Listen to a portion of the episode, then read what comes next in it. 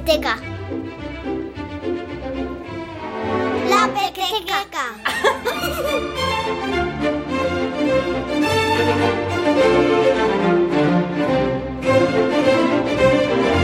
Hola, ¿qué tal? Bienvenidos a La Pequeteca, un espacio en Radio 5 que apuesta por la literatura infantil y la dramaturgia.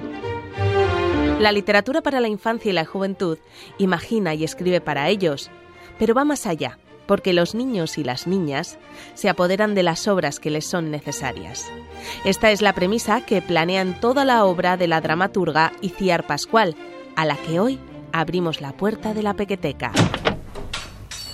Esta es la historia de un niño que nació en Madrid hace muchos años. Es el niño de los cuatro nombres, el niño que venció trece veces a la que no puede ser nombrada. ¿Sabéis por qué tengo cuatro nombres? Pepe, Pepito, José, Joselito, pero el que más me gusta es Pepito.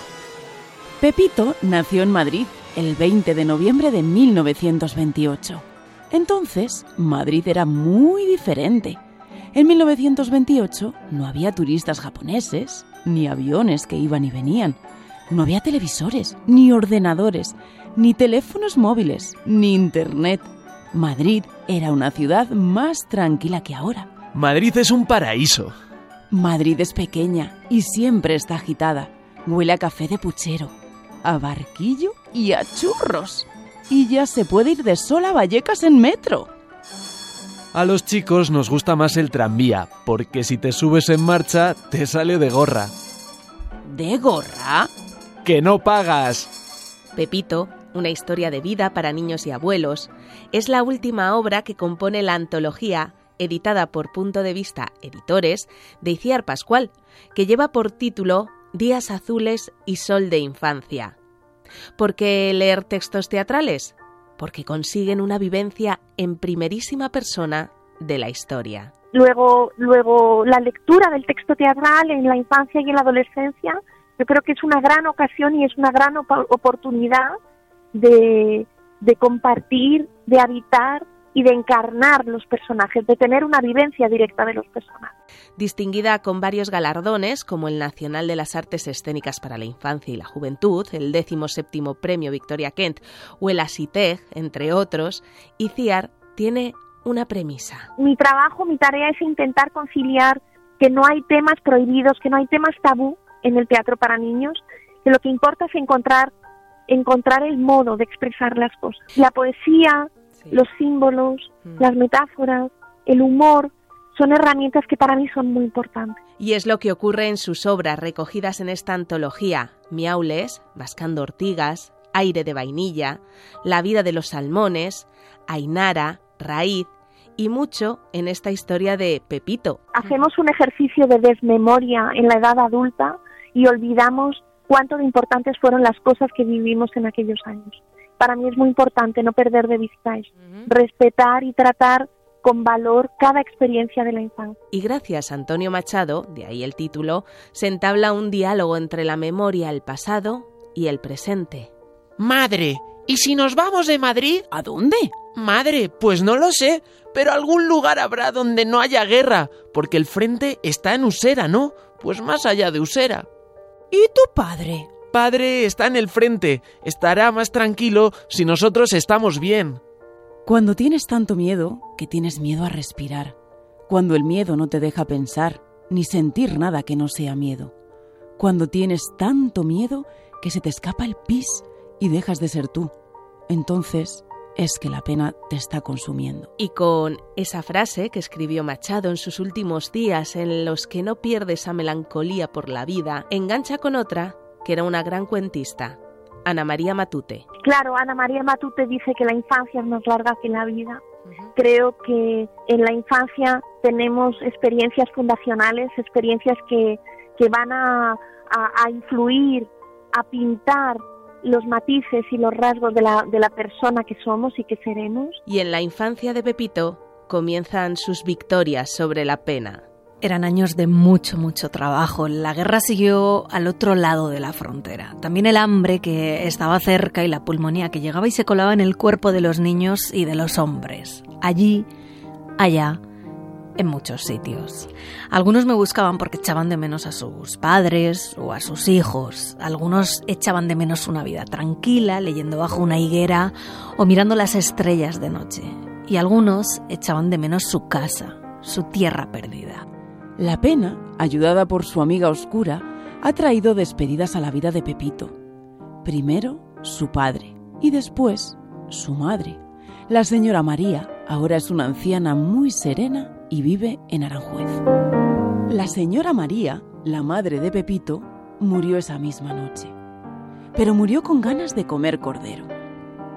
Ahora, Pepito es un niño de más de 60 años. Es un niño que por fin tiene tiempo. Pepito es una historia de vida para niños y abuelos. Cada generación tiene una tarea. Ojalá el teatro sirva para entablar comunicación y diálogo entre generaciones, porque eso será la oportunidad de no repetir errores del pasado. Para mí esa es la oportunidad y la posibilidad que el teatro puede tener, que la experiencia de nuestros mayores desemboque en, niños y niñas hoy, que, la experiencia no, del olvido y de la desmemoria no nos haga ignorantes. El teatro en el arte tiene un valor por sí mismo que es el de crear experiencias y provocar emociones, siempre desde el rigor y la calidad, sin tabúes, con humor y poesía, como herramientas para dar un texto de calidad que respeta cada experiencia de la infancia, sin que le expliquen de más, dando la oportunidad de descubrir los secretos del mundo.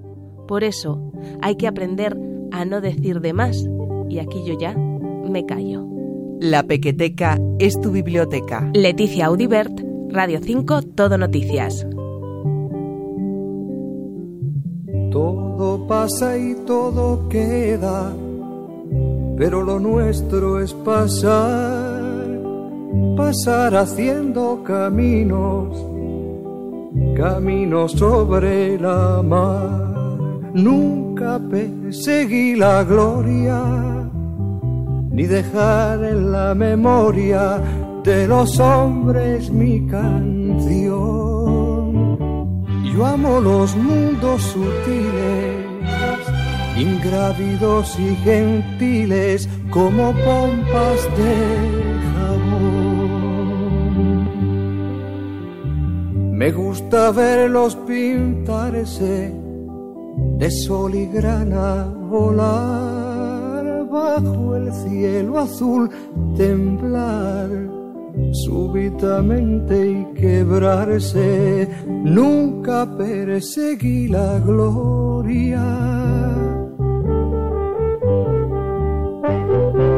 Caminante, son tus huellas el camino y nada más.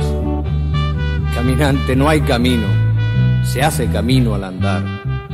Al andar se hace camino y al volver la vista atrás, se ve la senda que nunca se ha de volver a pisar.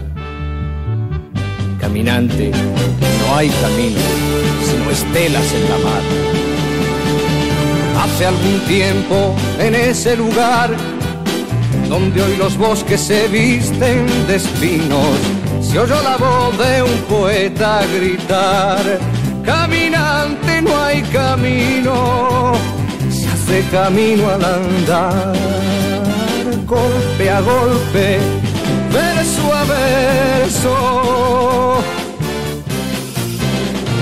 Murió el poeta lejos del hogar, me cubre el polvo de un país vecino.